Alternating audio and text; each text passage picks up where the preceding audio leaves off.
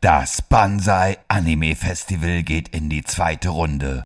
Auch dieses Jahr wird wieder nur das Beste gezeigt, was der japanische Anime-Film zu bieten hat.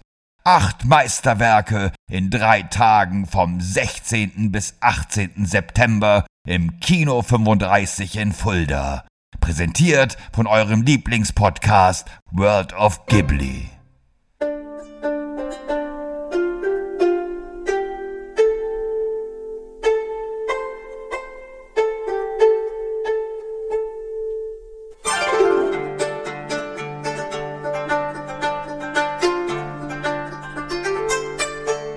Hallo und herzlich willkommen zur neuesten Episode eures Lieblingspodcasts über das Studio Ghibli. Mein Name ist Shaggy Schwarz, an meiner Seite der wunderbare Thomas van der Scheck. Hallo lieber Thomas. Konnichiwa, Shaggy Senpai. Ganz genau, ganz genau das, was du sagst. Wie schön. Freue mich, deine Stimme wieder zu hören. Freue mich, dass wir heute über einen Film sprechen werden, der ja so ziemlich, würde ich fast sagen, wahrscheinlich der erfolgreichste und bekannteste Film aus dem Studio Ghibli oder dem Studio Ghibli ist. Wir sprechen über den Film Sento Chihiro no Kamikakushi, beziehungsweise Spirited Away, oder wie heißt der im Deutschen? Das habe ich mir nie merken können. Chihiros Reise ins Zauberland. Wel welcher Titel, äh, welchen Titel bevorzugst du? Was ist dein Lieblingstitel? Spirited Away. Spirited Der Away, ja, das passt besten, einfach. Ja. Wohingegen Chihiros Reise ins Zauberland ja schon ein sehr kindlicher Name irgendwie ist, gefühlt. Ja, und, oder? und auch ein sehr typisch deutscher Name. So, ja. Ne? Filme aus der Zeit, die wurden irgendwie in Deutschland immer so genannt, wenn sie für Kinder gewesen sind. Filme aus der Zeit heißt, es ist ein Film aus dem Anfang der 2000er, erschienen in Japan im Jahr 2001, aber das erzählen wir alles, nachdem uns der liebe Thomas mal eine wunderbare Inhaltsangabe des Films präsentiert hat. Oh, oh je. Ne? Schwierig. Ich habe jetzt versucht, die nicht zu lang zu halten, aber gut, okay. Also, Shihiro zieht mit ihren Eltern in eine neue Stadt. Auf dem Weg verfahren sie sich allerdings und entdecken eine Art verlassenen, geheimnisvollen Vergnügungspark. Gegen Shihiros Willen beginnen sie, diesen zu erkunden während ihre Eltern sich unerlaubt in einem Restaurant auf das dort bereitstehende Essen stürzen und wie Schweine zu fressen beginnen, streift Chihiro umher und trifft den jungen Haku. Dieser warnt sie, rechtzeitig vor Einbruch der Dunkelheit von diesem Ort zu fliehen. Doch als sie zu ihren Eltern zurückkommt, haben sich diese tatsächlich in Schweine verwandelt und mit hereinbrechender Dämmerung wird der Ort immer unheimlicher und entpuppt sich nach und nach als eine Parallelwelt, in der sich alle Kami und Yukai, also Götter und Geister des Shinto-Glaubens, zu vereinen scheinen. Um Shihiro zu schützen, bringt Haku sie in das Badehaus der Hexe Yubaba, welches extra für die tausend und abertausend Kami und Yukai errichtet wurde. Der spinnenarmige alte Kamachi betreibt mit Hilfe winziger spinnenartiger Wesen aus Ruß, genannt Rußmännchen, die Heizung des Hauses. Er bittet die Angestellte Lin, Shihiro zu Yubaba zu bringen und um Arbeit für sie zu bitten. Die Hexe Yubaba jedoch kontrolliert ihre Arbeiter, indem sie diese ihrer Namen beraubt, und wer seinen wahren Namen nicht kennt, kann nie wieder in seine Welt zurückkehren. Daher legt Haku Shihiro ans Herz, dass es das Wichtigste sei, nie den eigenen, den richtigen Namen zu vergessen, denn auch Haku ist nicht sein vollständiger Name. An diesen kann er sich jedoch nicht mehr erinnern und hat damit seine Identität verloren. Shihiro muss nun schwer arbeiten und zudem eine Menge Abenteuer überstehen, bevor sie ihre Eltern zurückverwandeln und das magische Reich verlassen kann. Am Ende des Films erinnert sich dann auch Haku wieder, dank Shihiro, wie sein richtiger Name lautet. Hm.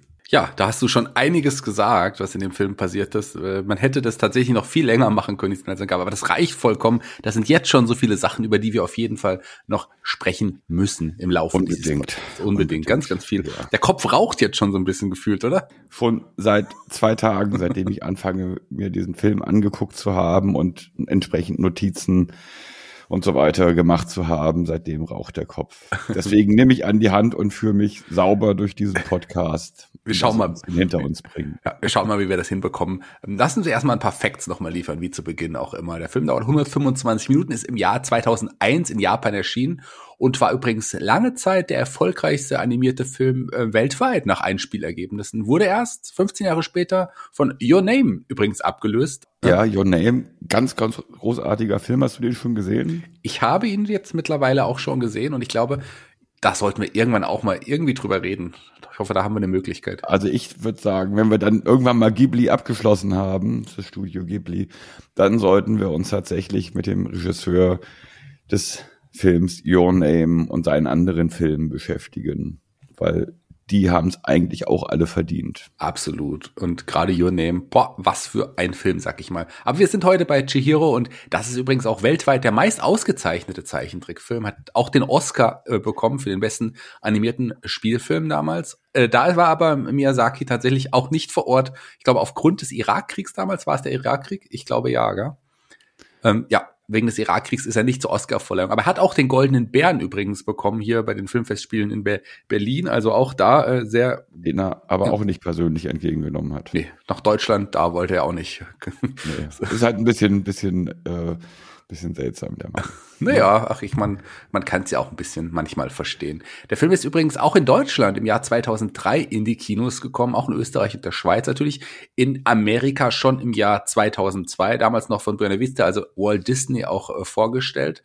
Und ähm, wie du es auch immer so kennst, ganz zu Beginn, lass uns doch erstmal ein bisschen über die Synchronisation sprechen, weil da sind auch ein paar Leute dabei. Gar nicht so krass, wie man es vielleicht sonst denkt. Aber fangen wir mit der deutschen Synchro an. Beziehungsweise, auf welcher Sprache hast du den Film denn diesmal gesehen? Ähm, nachdem ich ihn, ich habe ihn jetzt, ich habe ihn jetzt das äh, vierte oder fünfte Mal gesehen.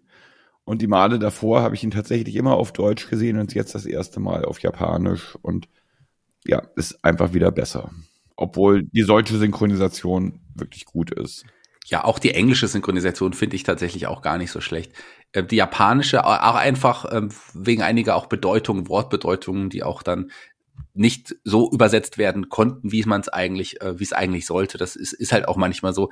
Aufgrund dessen allein ist schon die japanische Variante natürlich zu empfehlen. Aber ich mag die deutsche äh, Synchronisation sehr. Ähm, allen voran natürlich, da komme ich gleich dazu. Nee, wir fangen erstmal mit, mit Chihiro oder Sen an. Die wird synchronisiert von ähm, Sidoni von Gross, Grossig. Ähm, die kennt man in Deutschland nicht, vielleicht nicht mehr so, vielleicht du ein bisschen. In der Zeit war die aber in aller Munde tatsächlich, weil die ist sogar damals ausgezeichnet worden, im selben Jahr, als sie diesen Film synchronisiert hat. Ähm, als beste Nachwuchsdarstellerin in, in, in Deutschland ist sie ausgezeichnet worden, denn die hatte damals im Kino Bibi Blocksberg gespielt. Ach was. Ja. Okay. Ja. Wie gesagt, ich beschäftige mich, da die Synchron Synchronsprecher so dein Ding sind, hm. beschäftige ich mich damit nicht und höre jetzt selber sehr gespannt zu. Ne, und äh, aha. Aber ja, ich hätte schon fast eben gedacht, als du so anfingst, hatte ich auf einmal, bevor du es gesagt hast, Baby Blocksberg im Kopf. Hm. Ja, mag sein, dass man vielleicht die Stimme daher noch irgendwie kennt. Denn ja auch bei einigen Hörspielen benutzt. Nicht die Original Bibi Blocksberg Hörspielstimme, das natürlich nicht, aber die Schauspielerin aus den aus den Realverfilmungen letzten Endes. Ähm, erwähnenswert, ich habe es gerade schon gesagt, was ich ganz besonders toll fand natürlich ist äh, Haku, der gesprochen wird von Tim Sander und ich muss sagen, Tim Sander ist eine meiner Lieblingsdeutschen Stimmen, die es überhaupt gibt. Der synchronisiert äh, gar nicht jetzt so viel. Man kennt ihn auch als Schauspieler aus einigen Produktionen. Ich, äh, ich unter anderem übrigens aus Gute Zeiten, Schlechte Zeiten. Da hat er auch lange mitgespielt. Für mich mein Lieblingscharakter aus GZSZ gewesen, das ich auch damals lange geschaut habe, was aber auch vor allem an seiner wunderbaren Stimme liegt. Ich finde, der hat so eine, so eine wirklich sanfte, ja, ähm, feine Stimme, die ich wirklich sehr, sehr besonders finde. Also ich habe mich so ein bisschen äh, in, in, in Haku aufgrund auch seiner deutschen Stimme so ein bisschen verliebt, muss ich sagen. Also ich mag diesen Charakter dadurch sehr. Wir haben ja im Vorgespräch schon rausgefunden, du bist nicht der größte Haku-Fan, aber ich mag ihn sehr, auf was, aber wirklich tatsächlich, weil ich diesen Film ja damals mehrmals auf Deutsch gesehen habe, auch vor allem an der deutschen wunderbaren Synchronstimme von Tim Sander. Hm, okay. Aber du hast ja auch eine wundervolle Stimme. Ja, aber ähm, ja, ich. Fast so schön wie Hakus. Ja, das mag vielleicht stimmen, aber ich würde jetzt nicht sagen, dass ich mich in mich selber verlieben könnte. Ähm, da muss man aufpassen, ja. dass man nicht in den Teich fällt, wenn man sein Spiegelbild umarmen möchte. Aber das ist ein anderes Thema. Auch erwähnenswert sicherlich äh, ist, in, äh, äh, ist Yubaba oder halt ihre Zwillingsschwester Zeniba, die ähm, im Deutschen synchronisiert wird von Nina Hagen. Nina Hagen hier mit schlimm finde. Ja, aber die hat ja schon eine krasse Stimme, Nina Hagen. Also ich finde das auch, ich musste auch kurz überlegen, was, warum hat man das denn gemacht? Aber klar, es ist ja auch äh, in dem Fall aus auch marketingtechnischen Gründen schon verständlich. Und Nina Hagen hat schon eine bemerkenswerte Stimme, ist nicht die beste Synchronsprecherin, das mag sein, aber die Stimme ist schon, die ist schon sehr markant. Aber im Vergleich mit der Original Yubaba. Na, da kommt sie nicht ran. Nee, da kommt sie definitiv nicht ran. Ihre Tochter, Cosma Hagen, übrigens synchronisiert Lynn in diesem Film. Da hat sich Nina gedacht, ach, ich bring doch gleich mal meine Tochter mit, ähm, die ja auch damals ja auf dem Sprung war, ein Star in Deutschland zu werden. Ganz hat sie es, glaube ich, nicht geschafft. Ja. Äh, das waren eigentlich die, also, also das waren jetzt eigentlich wirklich die deutschen Stimmen, die ich erwähnen möchte. Vielleicht noch erwähnenswert die englischen Stimmen. Chihiro hier von Davy Jace ähm, ähm, synchronisiert, die auch eine Schauspielerin damals war, von der man auch gedacht hat, da könnte auf jeden Fall mehr äh, passieren. Die hat ja parallel in diesem, im selben Jahr übrigens auch ähm, Lilo von Lilo und Stitch äh, synchronisiert in diesem Fall. Beide für den Anime-Oscar ähm, nominiert gewesen. Äh, einen davon hat sie quasi indirekt als Stimme auch mitgewinnen können und das war halt dann für Spirited Away in dem Fall. Ansonsten kennt man die vielleicht aus der HBO-Serie Big Love, die ganz gut ist, die ich auch irgendwie mag. Die hast du wahrscheinlich nicht gesehen. Was du aber gesehen haben wirst, ist Donnie Darko. Da Den habe ich gesehen, ja, das stimmt. Guter Film, da spielt sie Samantha Darko, die Schwester, die ja dann auch ja im Nachfolgefilm ähm, S. Darko, ich weiß nicht, ob du den gesehen hast, dann quasi dann die Hauptrolle als Schwester von Donnie Darko spielt. Das vielleicht noch erwähnenswert. Nee, ist der auch gut? Nee. okay, dann muss ich den also nicht unbedingt gucken. Nee, also sagen wir mal so, wenn ein Donny, der ist auf jeden Fall vielleicht bei weitem nicht so gut wie Donny Darko, bei weitem nicht. Und der ist ja eigentlich ganz, ganz gut. Schon lange nicht mehr gesehen, aber der war eigentlich auch ganz gut. An Haku wird in davon im, im, im amerikanischen gesprochen von Jason Marston, den man ähm, vielleicht, wenn man auch da Anime-Sachen oder Zeichentrickserien verfolgt hat, der spricht Max Goof, den, den Sohn von Goofy in den ähm, Goofy und Max äh, oder äh, Goofy Movie, wie sie ja auch im Original mhm. im letzten Endes hieß. Der hat auch eine markante Stimme, ähm, die, ähm, die ich glaube ich, ich finde die Stimme im Englischen ist das meine Lieblingsstimme, glaube ich, auch wie im Deutschen. Also das passt doch irgendwie ganz gut. Das sind aber eigentlich die Synchronsprecher, die ich erwähnen wollen würde. Viel mehr ist da letzten Endes nicht. Doch, da ähm, ist noch das, das No-Face, das Ungesicht. Wer hat den denn gesprochen? Im Englischen klingt, meinst klingt du? Klingt für mich immer wie Michael Jackson. Ja, weil er so eine, weil du meinst, weil er so eine hohe hohe Stimme auch irgendwie hat. Aber die hat er ja tatsächlich auch so. Der wird gesprochen von Florian Halm. Und Florian Halm ist ähm, die deutsche Synchronstimme von äh, Colin Farrell unter anderem, hat auch so Leute wie Johnny Knoxville, Skid Ulrich gesprochen, der aber extra für den Film natürlich deutlich höher gesprochen hat, als er sonst synchronisiert. Das ist vielleicht, äh, also man erkennt es nicht unbedingt, wenn man es nicht weiß, dass er das letzten Endes war. Ich finde das Finde ich aber auch ganz nett, aber da, auch da muss ich sagen, im Japanischen deutlich interessanter und, und deutlich besser in meinen Augen. Aber wir, wir sind auch bei den Facts. Regie Hayao Miyazaki, Drehbuch Hayao Miyazaki. Ähm, dafür, dass er eigentlich keinen Film mehr machen wollte, da kommen wir gleich noch eine Geschichte zu erzählen. Schon schön, dass er wieder da war. Ähm, Musik, Joe Hisaishi, wie soll das anders sein, produziert auch hier von Toshio Suzuki. Das ist quasi, sind quasi die Facts zu dem Film. Ich habe es gerade ja schon also gesagt. Also quasi das Dream Team. Das wieder. Dream Team wieder gemeinsam ja. hier mit an Bord. Und Miyazaki hat ja eigentlich auch gesagt, ah, er wollte nicht unbedingt noch mal einen Film drehen. Weißt du, wie es dazu kam, dass er jetzt doch noch mal gedreht hatte? Ich habe nur gelesen, irgendwie, dass, dass äh, er Platz machen wollte, jüngeren Platz machen wollte. Es war nämlich so, dass äh, Miyazaki ähm, eigentlich Platz machen wollte für jüngere, jüngere Künstler und er wollte sie nicht durch seinen Erfolg quasi aus dem Geschäft so ein bisschen drängen. Er wollte auch mal zeigen, es gibt noch mehr nach ihm. Hat sich tatsächlich ein bisschen zurückgezogen, hat dann in einer zeitweise in einer Berghütte gewohnt und da hat er Besuch bekommen von einem Mitarbeiter des Studio Ghibli und dessen zehnjähriger, zehnjähriger Tochter. Und äh, irgendwie hat ihn dieser Besuch inspiriert und hat er hat er sich gedacht, er hat ja auch viele Filme jetzt auch schon für junge ähm, Mädels gemacht in dem Fall oder für junge Japaner. Ähm, er wollte aber gerne auch mal einen Film machen, wo auch nicht ganz so junge ähm, japanische Mädels in der Hauptrolle spielen, die dann möglicherweise auch durch diesen Film inspiriert werden sollten und hat sich dann final entschieden, dann doch nochmal hier diesen Film zu machen und sagen wir mal so, wäre schade gewesen, wenn er es nicht gemacht hätte. Naja, und zum Glück haben ja noch ein paar gefolgt, ein paar weitere Filme und ja. Und er wollte ja auch zwischenzeitlich immer wieder mal aufhören und arbeitet momentan trotzdem wieder an einem großen, großen Werk, von dem man sagt, es wäre sein letztes. Das werden wir dann. Ist es übrigens nicht, das können wir jetzt schon mal vorwegnehmen. Spirit Away 2, äh, das war ja auch schon lange von Fans irgendwie gefordert. Irgendwie auf der einen Seite schade, auf der anderen Seite ist man auch froh, dass es bei Ghibli nicht wirklich äh, das Haus der Fortsetzung ist, wie es jetzt Pixar zum Beispiel macht, oder? Ja, das finde ich sehr, sehr gut. Wo wir gerade bei Pixar sind, einen Namen muss ich, glaube ich, doch noch mal erwähnen, der auch hier synchronisiert ähm, im, im englischen Original. Und zwar spricht der den ähm, äh, äh Anyaku, wie spricht man den aus, den, den, den Manager quasi da des, des ich glaube, Anyaku spricht man das letzten Endes aus. Der wird synchronisiert von John Ratzenberger und John Ratzenberger nicht nur einer meiner Lieblings-Sitcom-Darsteller aus Cheers damals, nein, John Ratzenberger auch quasi der Glücksbringer für Pixar. Das ist nämlich der, der in jedem Pixar-Film eine kleine Rolle sprechen darf. Von Anfang an, von Ham, von der Toy Story, spricht, seitdem spricht er in jedem Pixar-Film mindestens eine kleine Rolle. Und der hier auch bei Spirited Away dabei, was ich ganz, ganz spannend und süß fand. Auch jetzt bei dem neuesten Pixar, bei Soul, spricht er auch? Auch bei Soul, der hat bisher bei jedem Pixar-Film eine kleine Rolle. Ich weiß gar nicht, was er bei Soul spricht, ich, ähm, aber da ist er auf jeden Fall auch dabei. Also bisher hat, hat ist dir ist das noch nicht gerissen, diese diese Serie. Schauen wir mal, wie lange das noch durchhält. John Ratzenberger. Hast du Cheers jemals gesehen eigentlich? Nein. Ja, auch nicht. Der, der Thomas schaut sich nur Ghibli-Filme an. Thomas, heißt du jetzt noch, ich könnte dir jetzt überlegen, dir einen neuen Namen zu geben, ähm, der vielleicht bruchstückhaft aus deinem Namen entsteht. Aber vielleicht lassen wir das, denn das hat man ja hier in diesem Film auch gemacht. Vielleicht fangen wir damit an. Wenn wir irgendwo mit anfangen, fangen wir mit den Namen mal an. Ja, das finde ich vom Konzept her wirklich sehr, sehr spannend, wie Yubaba quasi ähm, aus den vorhandenen Namen ihrer Mitarbeiter, in dem Fall jetzt auch von Chihiro, Teile des Namens entfernt, um daraus quasi einen neuen Namen zu machen, den sie dann Chihiro oder den Mitarbeitern gibt, ähm, den sie dann auch nur noch verwenden dürfen, worüber sie dann ihren eigenen Namen verlieren. Und bei Shihiro zum Beispiel ist es halt, die Namen werden halt durch Kanji, durch bestimmte Zeichen dargestellt. Und bei Shihiro hat sie eins, und, und Shihiro besteht aus zwei Zeichen und das eine Zeichen hat sie entfernt, sowie den Familiennamen.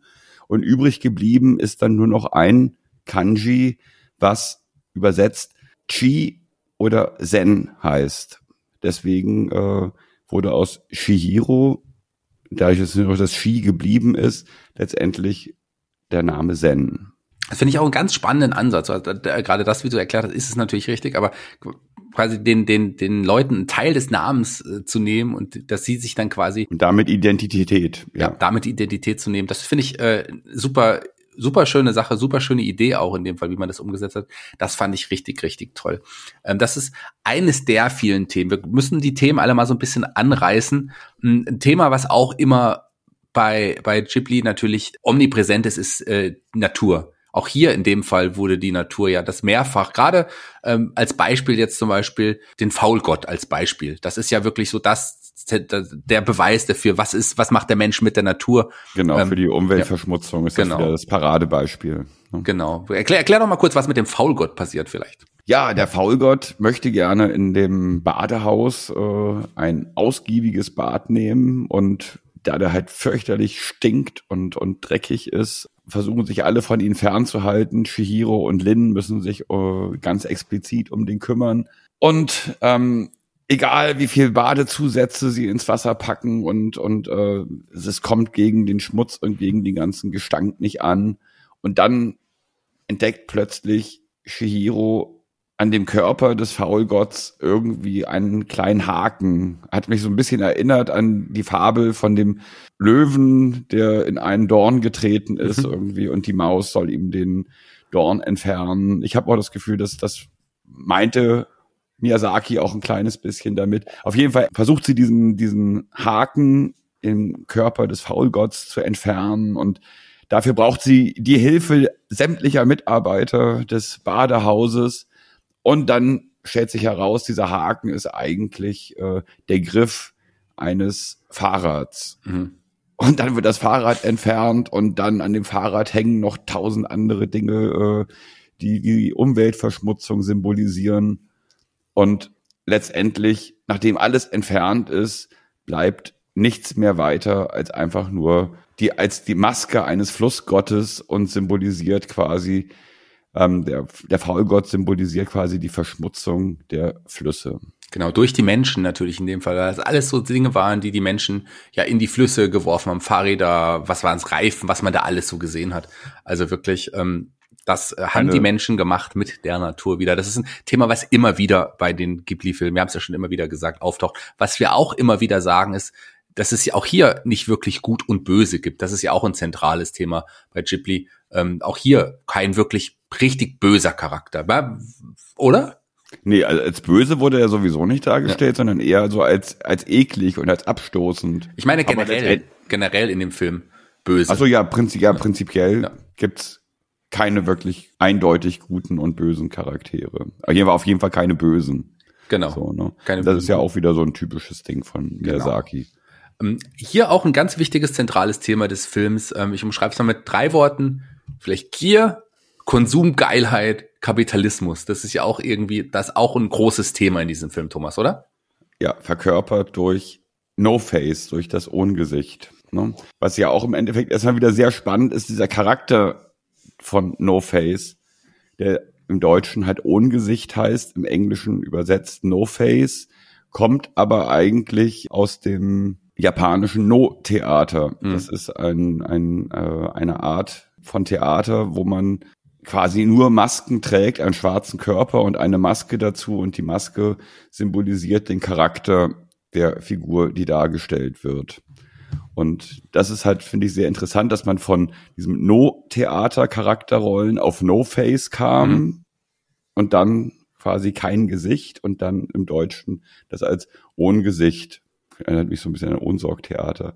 also, das kommt aber vom Namen. Also, also dieses No-Face fand ja. ich halt tatsächlich irgendwie sehr gut und die Übersetzung auch sehr originell. Ich finde, fand Ohngesicht auch super, so tolle Übersetzung. Ich muss ganz ehrlich sagen, um mich jetzt mal zu outen, mir war das damals, als ich den das erste und das zweite Mal, glaube ich, gesehen habe, gar nicht bewusst, dass es bedeutet, dass er ohne Gesicht ist. Ich dachte, das wäre einfach irgendwie ein Name. Das soweit hatte ich damals noch nicht gedacht. Da war ich doch noch ein wenig jünger. Das hatte ich dann damals nicht auf dem Schirm. Ja, äh, du sagst es, es wird durch ihn präsentiert äh, oder porträtiert auch so ein bisschen die seine Wandlung quasi in, in, in dem Film dann auch. Aber es wird auch durch die Eltern von Chihiro, so gerade so diese Gier am Anfang nach Essen ähm, und die Verwandlung dann in Schweine, auch die zeigen ja quasi auch, dass man, dass sie gierig sind und, und dadurch auch sich dann in Schweine verwandeln. Ganz genau, ja.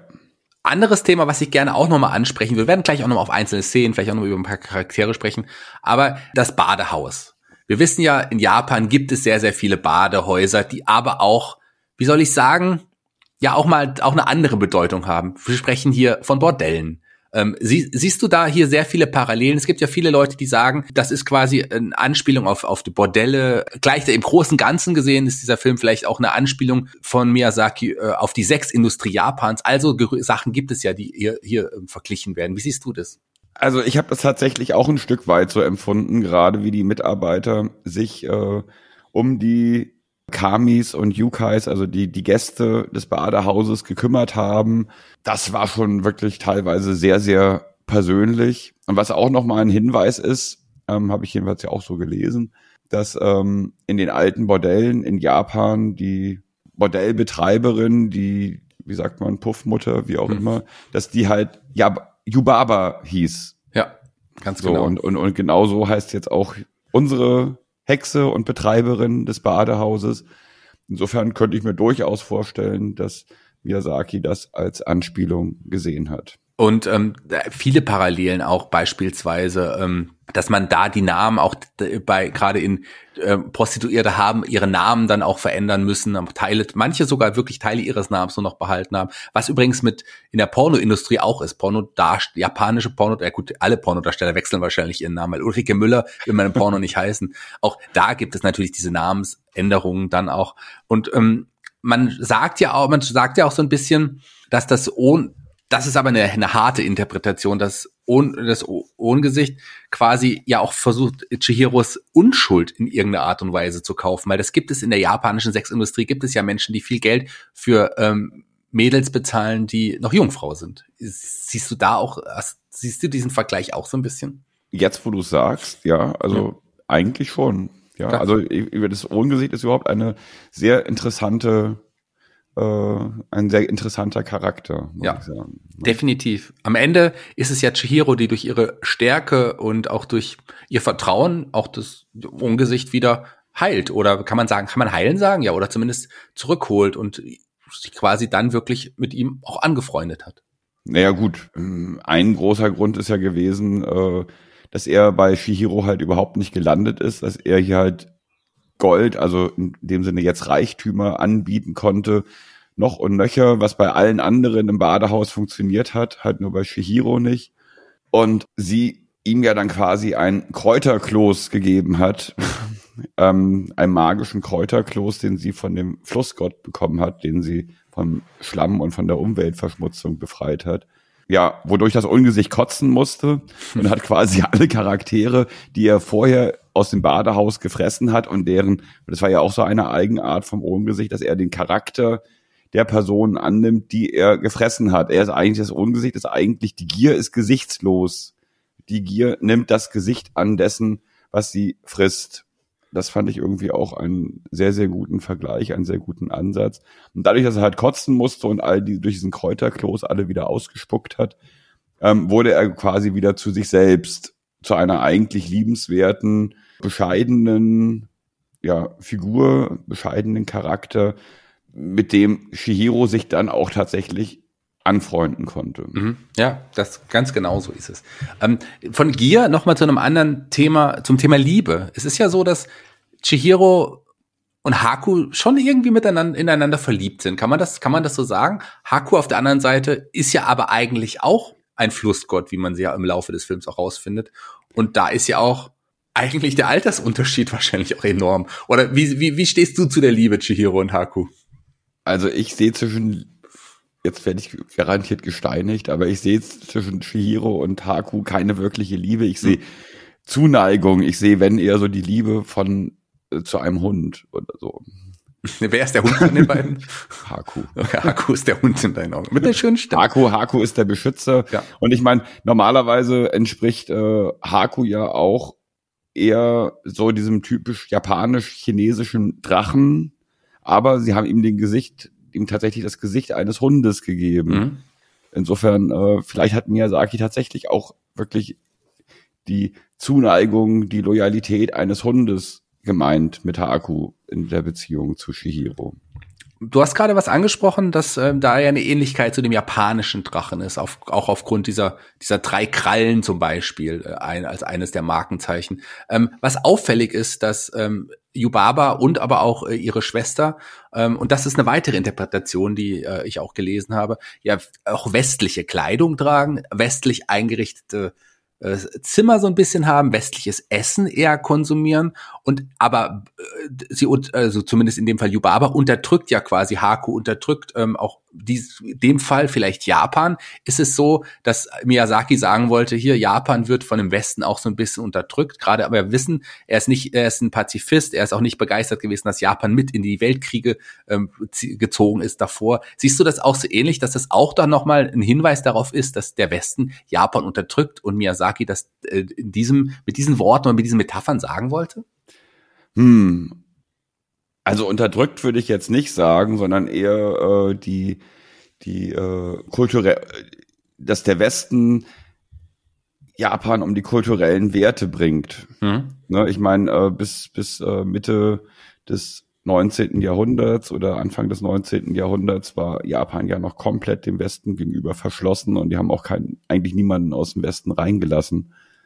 Das hat sich dann erst irgendwann geändert, als die Engländer kamen und damit äh, ja begann eigentlich auch ähm, der Moment, dass die Japaner mit mit Traditionen anfingen zu brechen. Und ich glaube eher, das ist das, was Miyazaki irgendwie gemeint hat. Hm. Ja, könnte ich mir vorstellen. Ja, definitiv. Auch Interpretationssache. Ähm, aber auf jeden Fall. Mir ist noch eine Ähnlichkeit aufgefallen, bevor wir jetzt endlich dann über die Charaktere irgendwann sprechen. Hast du jemals äh, Krabat gelesen? Ähm, von Ottfried Preußler.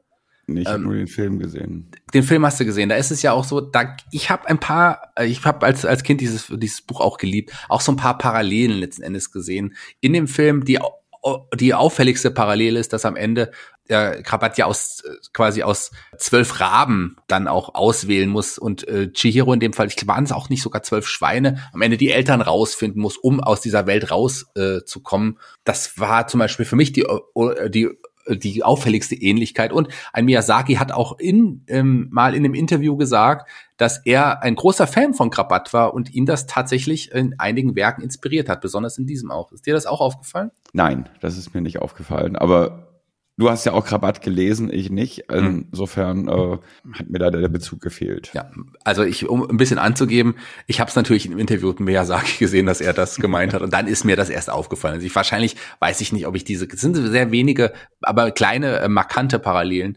Ansonsten noch äh, wäre es mir vielleicht auch gar nicht so aufgefallen. Aber das zeigt aber auch nochmal, dass er trotzdem ein Fan auch das ist ja ein westliches Werk. Auch von so Sachen, wenn es gute Kultur ist, dann unterstützt er das natürlich auch. Also Miyazaki ist wirklich jemand, der großen Weitblick hat, was Kultur und Literatur angeht. Und das, äh, das, das finde ich gut. Ja, also das sieht man ja in seinem Gesamtwerk prinzipiell, angefangen von Heidi und wie auch immer, dass er sich wirklich sehr, sehr stark mit äh, westlicher Kultur und Literatur und westlichen Filmen, gerade im Zeichentrickbereich, wirklich massiv auseinandergesetzt hat du hast vorhin auch die Namen angesprochen. Gerade du hast die Yubaba quasi diese, diese Parallele des Namens. Aber es gibt noch ein paar andere Namen, die auch interessant sind, äh, wenn man die übersetzen würde. Ähm, äh, Kamachi zum Beispiel, das heißt auf ins Deutsche übersetzt Kesseloper. Ja. Genau, der alte Eisentopf. Ja, Eisen halt zum Beispiel, ja. Oder ähm, wie heißt das Baby nochmal? Bo? Bo? Ähm, Bo, ja. Genau. Das heißt übersetzt in, kleiner Junge oder Sohn zum Beispiel auch. Also das Riesenbaby ist übrigens auch crazy Charakter, oder? Ja, als ich das erste Mal so Yubaba gesehen habe und auch den Namen Yubaba gehört habe, musste ich immer an die ähm, an Baba Yaga denken. Das mhm. ist ja quasi die die russische Darstellerin der ganz ganz bösen Hexe, die dann äh, ja eigentlich auch äh, Kannibalismus betreibt und und die wird aber auch im, da gibt's im Japanischen tatsächlich auch ähm, ein ein Pendant und das ist dann die Yamuba ähm, und die hat tatsächlich auch wieder einen, einen Sohn, den sie quasi füttert und ähm, damit wird vielleicht irgendwie auch diese, diese Verhältnis zwischen Yubaba und, und ihrem Sohn Bu, dem Riesenbaby, irgendwie dargestellt. Genau. Yamuba, die du übrigens gerade erwähnt hast, ist auch so eine alte Legende. Das ist so eine ja japanische Berghexe. Auch die hat äh, laut Legenden Leute in, in ihre Wälder gelockt und hat sie da äh, verwandelt und verschlungen, gegessen und an ihren Sohn auch verfüttert, wie du es gesagt hast. Also gut, in dem Fall hat, haben sie jetzt nicht, äh, die Schweine haben sie gegessen, ja, das schon.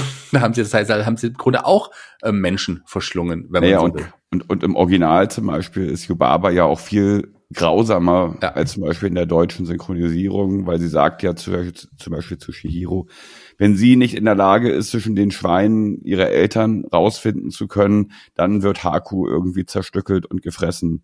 So, genau. Ähm, und, und im Deutschen sagt sie, äh, wenn du die, äh, wenn du es nicht schaffst, sie rauszufinden, dann kommst du nicht mehr nach Hause. Genau, richtig. Da muss Haku auch im Bad, da, da müsste er im Badehaus bleiben. Ja, so. genau so ist es nämlich. Das klingt auf jeden Fall nicht ganz so schlimm letzten Endes. Aber es gibt ja auch noch andere, die auch irgendwie, äh, noch andere Yokais, die zu sehen sind, die gerne normalerweise in der Legende Menschen fressen. Zum Beispiel diese drei Köpfe, die immer bei Yubaba im Büro durch die Gegend hüpfen. Das sind eigentlich äh, auch Yokais, die bei Regen von Bäumen fallen und äh, riesige Köpfe, die dann äh, Reisende fressen. Mhm. Am Köpfe gibt's ja auch in diesem Film übrigens auch die, ähm, die drei grünen Köpfe, die äh, ich sehr unsympathisch finde, muss ich sagen. Ja, die meinte ich ja jetzt auch gerade. Ja, die finde ja. ich auch sehr, sehr unsympathisch. Definitiv, Ach, ist es so. Aber es gibt ein paar Charaktere, äh, die ich wirklich sehr, sehr mag in diesem Film, die ich wirklich sehr, sehr mag. Ich habe Haku schon angesprochen, den magst du nicht so. Gut, da äh, waren uns werden das ja schon mal nicht Doch, doch, ich mag den, aber ich, äh, ich kann zu dem, zu Haku nicht so eine richtige fette Beziehung aufbauen. Wie sieht denn deine Beziehung zu Kamachi aus und den und ja auch den ja den Rußmännchen? Ja, die Rußmännchen liebe ich ja prinzipiell ja. schon seit Totoro, ne, die Su Suatari so heißen die ja eigentlich. Eine, es sind tatsächlich keine Geister, sondern das sind Figuren, die jedenfalls keine traditionellen Geister, das sind Figuren, die Miyazaki sich tatsächlich selber ausgedacht hat, wie gesagt, bei Totoro das erste Mal aufgetaucht sind.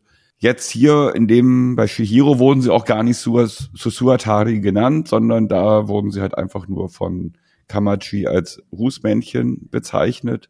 Ja, und Kamachi der hat mich zum Beispiel sehr erinnert aus äh, an den alten Mechaniker aus Das Schloss im Himmel, mhm. ja, der bei der zu den Pirat, Piratenfamilie gehört hat. Mhm. Da hat der fand ich sah irgendwie ziemlich ähnlich aus und den mochte ich auch vom Charakter her sehr so ein bisschen grimmig, so ein bisschen am Anfang ein bisschen ab, abweisend, aber dann wirklich ein sehr sehr herzlicher Mensch, der über viel Wissen verfügt, viel mehr Wissen, als er eigentlich, äh, als man am Anfang vermuten möchte, und der sehr, sehr hilfsbereit ist. Du sagst herzlicher Mensch, herzlich stimme ich dir auf jeden Fall zu. Mensch bin ich mir nicht gar nicht mal so ganz sicher, weil der hat ja auch Fähigkeiten, die ein Mensch in dem Fall jetzt auch nicht haben würde. Das ist eher von den Kräften eher so eine ja, ja, gehen wir doch mal hier zu Marvel rüber, Mischung Spider-Man und Dr. Octopus vielleicht. genau, also eher so, so, so eine Dr. Octopus-Figur, ja, mit ganz langen Gliedmaßen. ja, hm. aber das ist auch. Das ist auf jeden Fall bemerkenswert, was der auch für, für Kräfte hat. Und der ist wirklich ein sehr wichtig und herzlicher Charakter. Ist ja quasi der, einer der wenigen Vertrauten von Chihiro. E, ebenso wie natürlich äh, auch Lin, die, oder Rin, die, ähm, ja auch, äh, ja, am Anfang noch ein bisschen abweisend ist, aber dann doch auch zu Chihiros, ja, Freundin wird.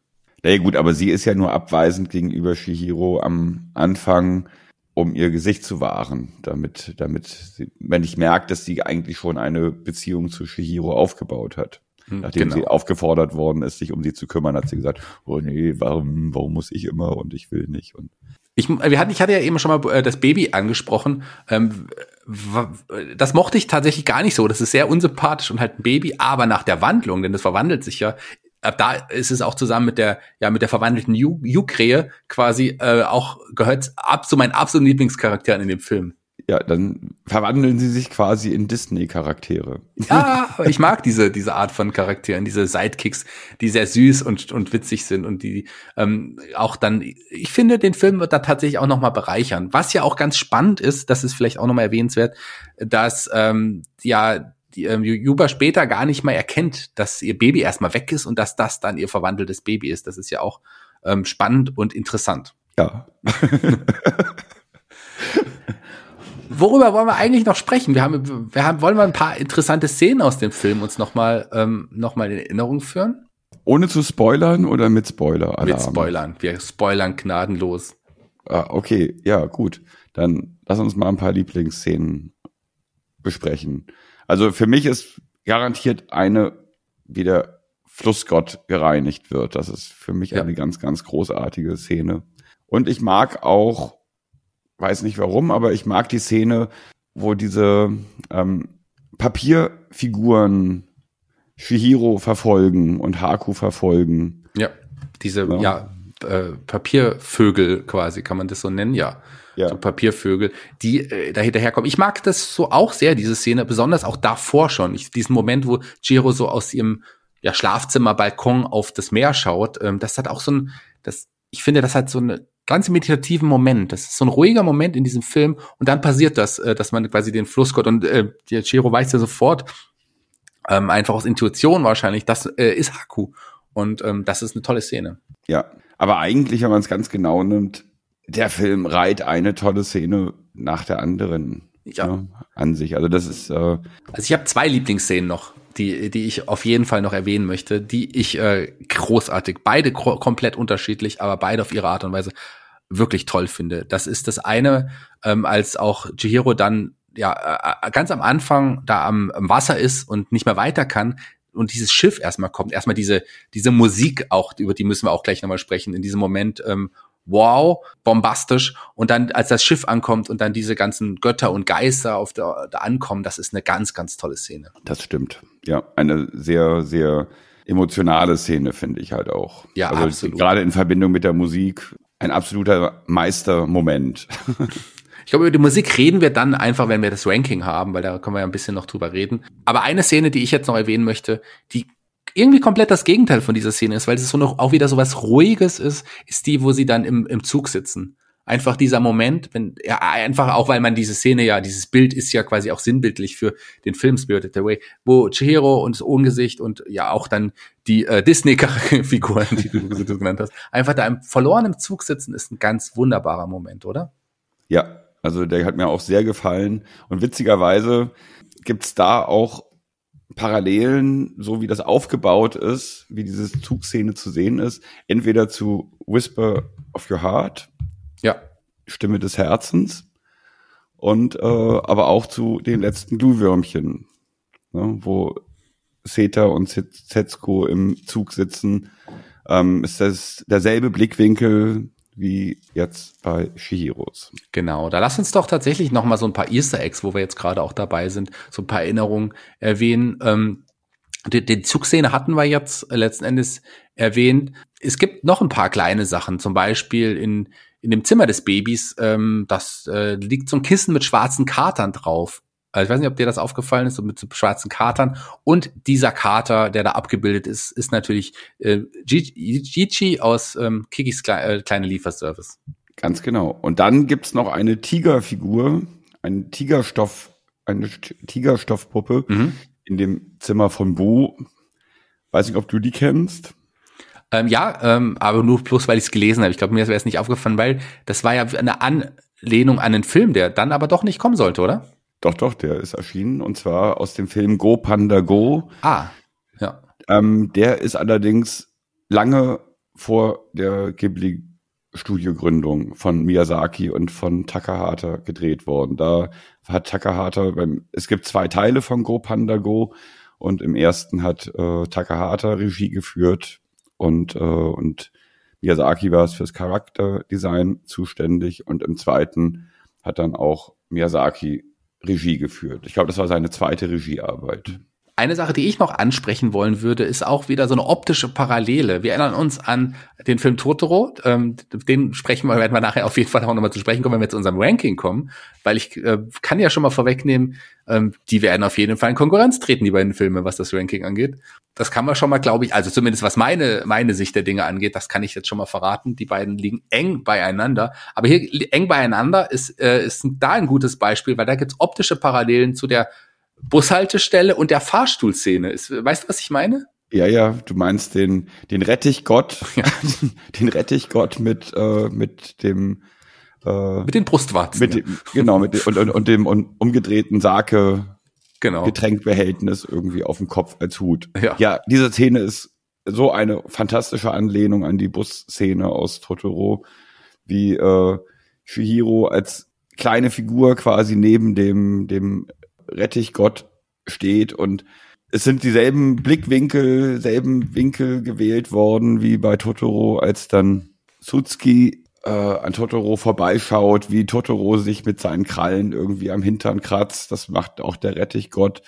Und ja, also eins zu eins wirklich äh, diese Szene nochmal wiederholt, nur in einem anderen Ambiente mit anderen Charakteren. Aber das war eine wunderbare Hommage auch irgendwie. Ich habe mich ja. da sehr, sehr wohl gefühlt in dieser Szene. Das war echt da hatte ich so ein bisschen auch, ja, ich glaube Gänsehaut, als ich das so gesehen habe. Das war mir ähm, bis, also ich habe den ja jetzt auch zweimal in Vorbereitung wieder gesehen, aber das war mir damals gar nicht so bewusst, als ich ihn das erste Mal gesehen habe. Klar, da kannte ich Totoro noch nicht. Ähm, das ist schon mal ein Unterschied nochmal gewesen. Also, Doch, da ich Totoro halt vor Shihiro ja. gesehen habe, ist mir das halt sofort aufgefallen.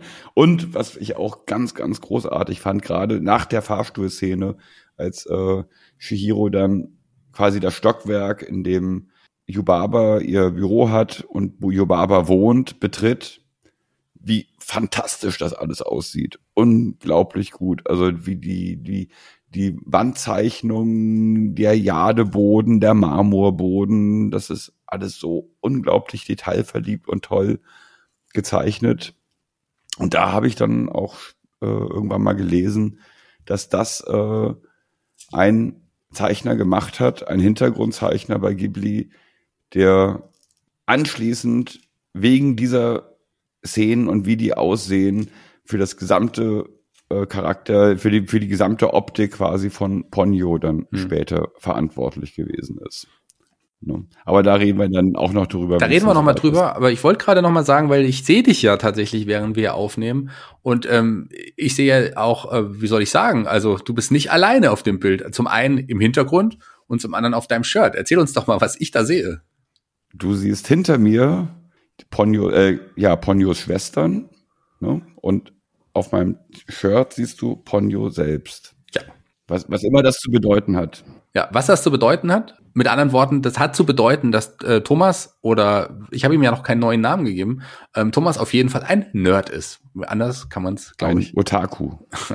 oder das, auf jeden Fall. Das kann natürlich auch sein. Wir müssen jetzt auch noch mal ganz kurz, wenn wir das wollen, über ein paar angebliche Filmfehler reden. Wobei ich so zumindest das, was gefunden wurde, nicht unbedingt immer so bestätigen kann. Das können auch andere Blickwinkel sein. Das können auch, da wir in ja einer ganz anderen Welt auch leben, ist das sicherlich auch dadurch erklärbar. Also so Sachen wie verschiedenfarbige Decken, je nach Blickwinkel, oder die Essstäbchen von Kamachi, die mal da sind und mal nicht, oder wie auch immer. Das sind so Kleinigkeiten. Ich glaube, da müssen wir gar nicht so drüber sprechen, oder wie siehst du das? Nee, also ich sag mal so, die Filmfehler, die andere Nerds im Gegensatz zu mir gefunden haben, die finde ich alle, äh, ja, verzichtbar. Also da muss man eigentlich nicht wirklich drüber reden. Also die sind, wären mir auch persönlich niemals so aufgefallen. Dafür ist der Film und die Story einfach viel zu schön, als dass man äh, damit keine Zeit verschwenden sollte, auf solche Kleinigkeiten zu achten, die wirklich völlig egal sind. Genau, ob da jetzt eine, eine ja,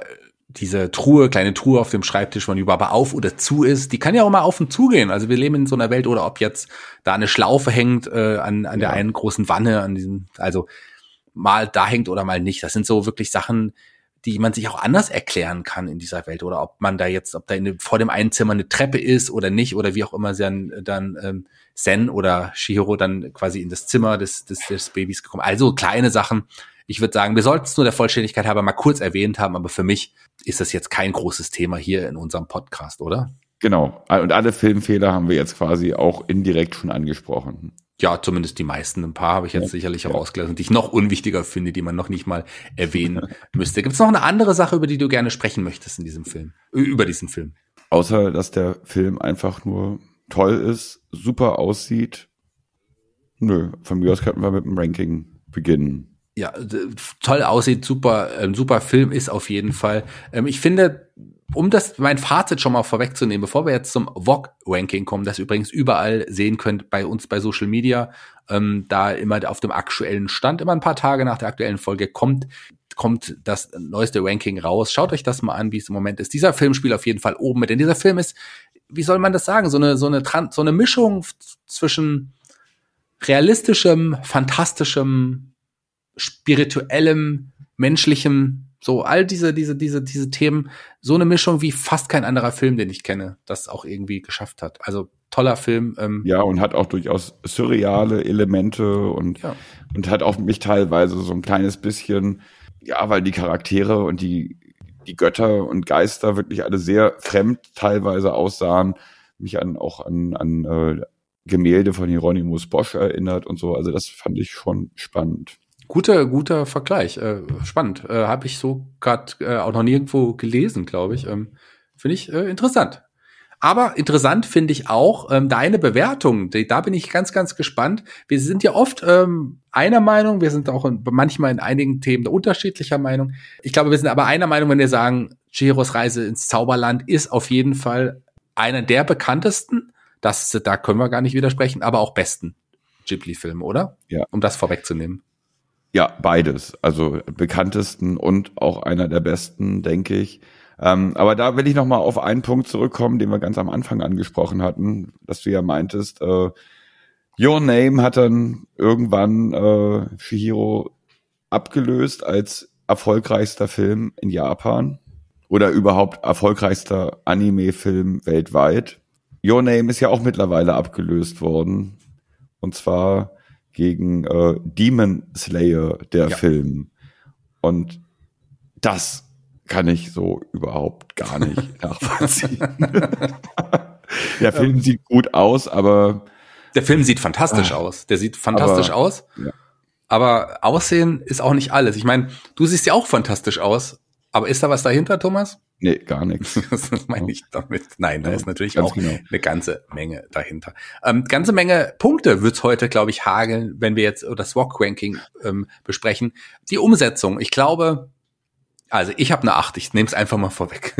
Okay, da passe ich mich dir an und ich habe auch ganz eindeutig eine 8 gegeben. Der Film sieht so fantastisch aus, der ist so großartig umgesetzt. Also der hat ja was die Umsetzung angeht, wirklich eine Acht verdient. Ja, das kann man gar nicht anders sagen. Action gibt es in dem Film, aber auch, wie viele Action-Punkte gibt es vom Thomas? Ja, da gibt es von mir sieben. Es sind jetzt nicht die klassischen Verfolgungsjagden und was weiß ich, wie man es aus anderen Filmen und auch teilweise auch aus Ghibli-Filmen kennt. Aber es gibt einfach Szenen wie zum Beispiel der Flussgeist, der Faulgott ins Badehaus kommt und wie, wie, wie alle äh, Ausreiß nehmen vor ihm und, und äh, und wie sie sich alle ekeln vor ihm, aber dann letztendlich äh, Shihiro dabei unterstützen, damit dieser Haken aus seinem Körper entfernt wird. Das ist eine ganz, ganz großartige Action-Szene. Absolut. und davon also, gibt es so einige, ähm, wobei das vielleicht irgendwie die tollste und die beste ist. Also ja, wie ich gesagt habe, für die Action-Geschichten tatsächlich eine 7. Ja, ich finde auch diese Szene, um die jetzt mal zu erwähnen, als Haku da von diesen Papiervögeln, das haben wir ja schon mal vorhin das, kurz ja. angesprochen. Auch das ist, äh, wow, das sieht auch toll aus. Also auch das ist eine wunderbare Szene letzten Endes. Ähm, ich würde ganz kurz, bevor ich meine Punkte sage, nochmal, vielleicht haben wir ja ein paar Hörer dabei, die heute das erste Mal einschalten, nochmal ganz kurz erklären, wie die Rock-Ranking-Tabelle aussieht. Wir geben, wir haben verschiedene Kategorien. Wir hatten jetzt eben Umsetzung, wir sind jetzt bei Action. Da folgen gleich noch vier weitere Charakter Kategorien, ja, ja, vier, vier Kategorien. Und wir geben jeweils eins bis acht Punkte. Acht ist das Beste. Davon nehmen wir den Mittelwert und stellen das unserem persönlichen Geschmack auch da eins bis acht gegenüber. Und bei mir Action, wir haben alles gesagt, du hast alles gesagt, auch sieben Punkte. Da sind wir uns auch mal wieder einig. Humor. Okay. Genau, Humor. Ich fand, das war ein sehr schöner, ein sehr feinsinniger Humor in dem Film. Der war eigentlich die ganze Zeit so präsent, auch wenn irgendwie die Sachen tragisch waren oder wie auch immer. Man konnte trotz alledem sich immer, ja, sich wohlfühlen und, und, und ich konnte auch immer leicht ein wenig schmunzeln bei dem Film. Insofern ähm, kein Schenkelklopfhumor, aber trotzdem eine Sieben. Ja, ein sehr feinsinniger Humor auch, der auch mal zwischen den Zeilen war, der auch einfach nur durch Bilder im Hintergrund entstanden ist bei mir. Gerade wenn man diese Götter und Geister im Hintergrund hat stehen ja. sehen, da waren schon auch einige dabei, wo ich dachte, wow, die sehen aber auch irgendwie echt witzig aus. Ja, und über manche möchte man dann eigentlich auch noch viel mehr erfahren, aber Unbedingt. man den Podcast sprengen. Das ist leider vollkommen richtig. Aber was auch, was wir nicht sprengen, ist die, äh, ist die Punkteskala, denn auch hier gebe ich sieben Punkte. Auch da sind wir uns einig. Spannend wird's jetzt beim Plot, lieber Thomas. Ja, da würde ich sagen, das ist vielleicht der Ghibli-Film mit dem ausgeklügelsten Plot überhaupt von allen. Also da die, die Geschichte ähm, hat so viele Wandlungen und verändert sich am laufenden Band und, und trotzdem bleibt ein klarer roter Faden erhalten. Also da kann man wirklich mal von einem richtigen Plot sprechen bei dem Film. Das hat man ja manchmal bei Miyazaki so, äh, denkt man so, hm, ja, also der Plot ist jetzt ein bisschen konstruiert oder, oder reicht eigentlich nicht wirklich, um damit es jetzt ein richtig geiler Plot ist, aber bei dem Film ist es Miyazaki gelungen und deswegen kriegt er auch eine Acht von mir. Ich kann dem, außer dass ich auch acht Punkte gebe, nichts hinzufügen. Aber ich glaube, bei der Musik, da müssen wir uns wahrscheinlich auch einig sein, weil wir wissen jetzt, Joey Hisaishi, ähm, da, den mögen wir beide sehr. Und der hat sich in diesem Film auch mal wirklich noch mal austoben dürfen, oder? Richtig. Also da würde ich auch sagen, das ist vielleicht nicht der beste, aber auf jeden Fall einer der besten Hisaishi Soundtracks zu Ghibli-Filmen. Und das, das Quäntchen, wo man jetzt sagen kann, mh, hm, dass es vielleicht nicht der beste ist, das ist dann einfach ein persönlicher Geschmack. Das, das, äh, das kann jeder anders sehen. Auf jeden Fall, dieser Soundtrack geht nicht besser und deswegen bekommt er ganz klar eine 8. Ja, auch von mir. Welcher, welcher Soundtrack von Isahisa ist deiner Meinung nach noch besser gelungen? Sage ich nicht, kommt erst noch. Kommt erst noch. Ähm, vielleicht äh, hat ja auch dein, dein Shirt oder auch dein Hintergrund was damit zu tun. Niemals. Wir wollen ja nicht spoilern. Also auch von mir hier acht Punkte. Einfach, ich habe es schon ein paar Mal gesagt hier, diese Musik, die bereichert jede einzelne Szene auch nochmal um ein Vielfaches. Ja. Da ist, ist Joe Hisaishi einfach ein, ein, ja, ein, ein Gott äh, der Musik, muss man, kann man, darf man, muss man so sagen, glaube ich. Ja, auf jeden Fall. Ist dieser Film auch ein Gott im Heulsusen-Faktor? Denn das ist unsere nächste Kategorie. Wie viel hast du geweint? Ich habe jetzt, wie gesagt, Shihiro schon ein paar Mal gesehen und ich habe mir immer wieder eine Chance gegeben, aber es hat nicht mal gereicht, irgendwie, um eine Träne wirklich zu verdrücken. Es gab Was? ein paar sentimentale Momente, aber zu Tränen gerührt hat mich Shihiros Reise ins Zauberland gar nicht. Deswegen kann ich, was den Heulsusen-Faktor angeht, auch nur eine drei geben. Einfach wegen der paar sentimentalen Momente, die es gibt. Aber das liegt vielleicht auch daran, dass ich äh, Haku die Liebe zwischen Haku und Shihiro nicht so richtig sehen kann, sondern dass es für mich eher so eine Art Hundeliebe ist. Es könnte auch daran liegen, dass wir versucht haben, nicht in jeder Kategorie gleich zu liegen. Es könnte aber, und das vermute ich mehr, auch daran liegen, das haben wir auch schon ein paar Mal gesagt, dass du sehr hartherzig bist. Genau. Denn ich habe mehr Punkte gegeben, kann ich jetzt hier mal sagen, weil ich diese äh, sentimentalen Momente wirklich sehr, sehr mochte. Irgendwie ist es auch ein, ja, irgendwie ist es auch ein Coming-of-Age-Film auf irgendeine Art und Weise, weil Chihiro ja in dem Film auch reifer wird und, und sich verändert und vielleicht am Ende das Kind dann auch dort lässt. Ähm, ist, der Abschied ist traurig in meinen Augen, weil für mich äh, ist diese Bindung Chihiro und Haku sehr groß, aber irgendwie vermisse ich diese Welt auch, wenn Chihiro dann geht. Also ich, das hat mich auch traurig gemacht. Ich hätte gerne noch mehr von dieser Welt gesehen. Klar, es ist jetzt kein Film, wo ich wie bei den letzten Glühwürmchen, wo man einfach äh, die ganze Zehnerpackung Taschentücher verbraucht. Das auf jeden Fall nicht. Aber trotzdem sehr berührend. Von mir gibt's fünf Punkte. Ja, und aus seiner Sicht kann ich das auch absolut nachvollziehen. Ne? Und, äh, und wie gesagt, ich finde halt nicht unbedingt, dass das dass äh, Shihiros Reise jetzt ein richtiger Coming-of-Age-Film ist, sondern es findet tatsächlich eine Wandlung statt von einem schüchternen, leicht verängstigten Mädchen, was aber quasi durch ihre Gutherzigkeit und alle Wesen, die sie, denen, denen sie begegnet, äh, in denen das Gute zu sehen, eine, eine Wandlung stattfindet, bei der sie aber quasi nie ihr Ziel aus den Augen verliert. Und das ist quasi die Eltern wieder zurück zu verwandeln und dieses Zauberland quasi zu verlassen. Ja. Das sie eigentlich nie betreten wollte. Ganz klar. Also es ist kein Coming-of-Age-Film. Das habe ich ja damit auch nicht sagen wollen. Sonst hätte ich es ja auch später, vor, vorher schon mal gesagt. Aber es hat so ein bisschen so ein paar Facetten. Wenn man aber nur die Wandlung von Shiro so ein bisschen so sieht, kann man das äh, so nehmen. Aber es ist definitiv äh, weit weg von einem Coming-of-Age-Film. Das auf jeden Fall. Aber weit, nicht weit weg von der Top-Punktzahl ist es bei mir. Denn wenn ich alles zusammenzähle und durch sechs teile, komme ich auf einen Gesamtwert von 7,2. Das ist äh, weit oben bei mir. Wie sieht's bei dir aus?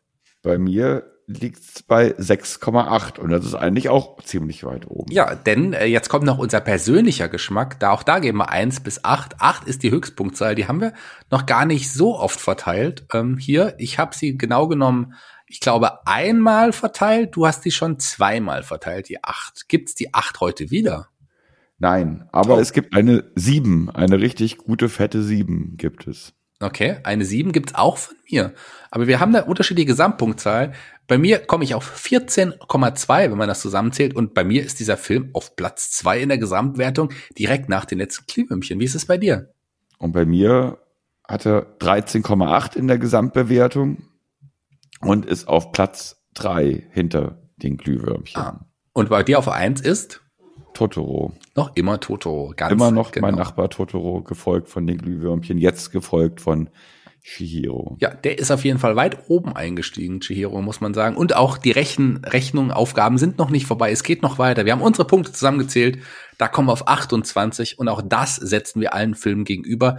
Das heißt, wenn 28 Punkte, wenn ich es richtig sehe, hat er es nicht auf Platz zwei geschafft. Da ist nämlich ein Film immer noch Totoro mit 29 mit 30 Punkten auf dem ersten Platz die letzten Glühwürmchen, also die führen, aber dritter Platz in der Gesamtwertung ist jetzt Chihiros Reise ins Zauberland, Spirited Away, lieber Thomas.